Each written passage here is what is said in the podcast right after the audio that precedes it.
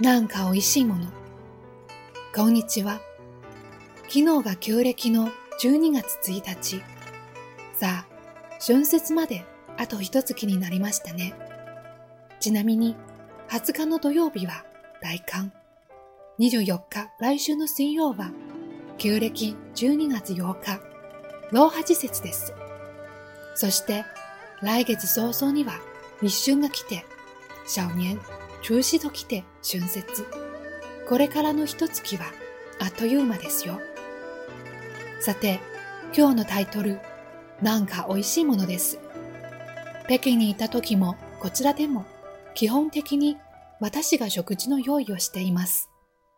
食事の用意とは、ただ何か作ればいいというわけではなく、何日か分の大体の献立を決めて買い物もして、それに買い物の時に安かったのや、あ、これと思って買ったものに残り物と冷蔵庫にあるものを考えて作ります。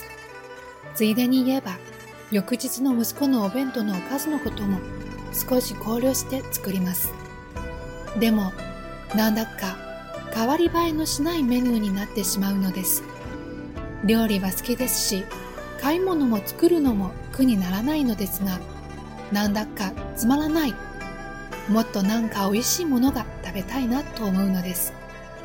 今、家は3世代なので、3世代が受け入れられる食事となると、やはり料理の幅は迫ります。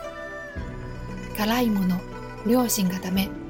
がっつり油っぽいもの、両親がダメ。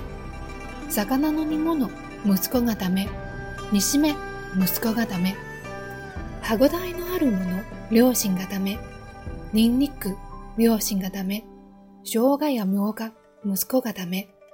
これでは、なんとなくどこにでもあるような、それこそファミレースのようなメニューばっかりになってしまいます。うちはあまり外食もしませんし、ああ、なんか美味しいものが食べたい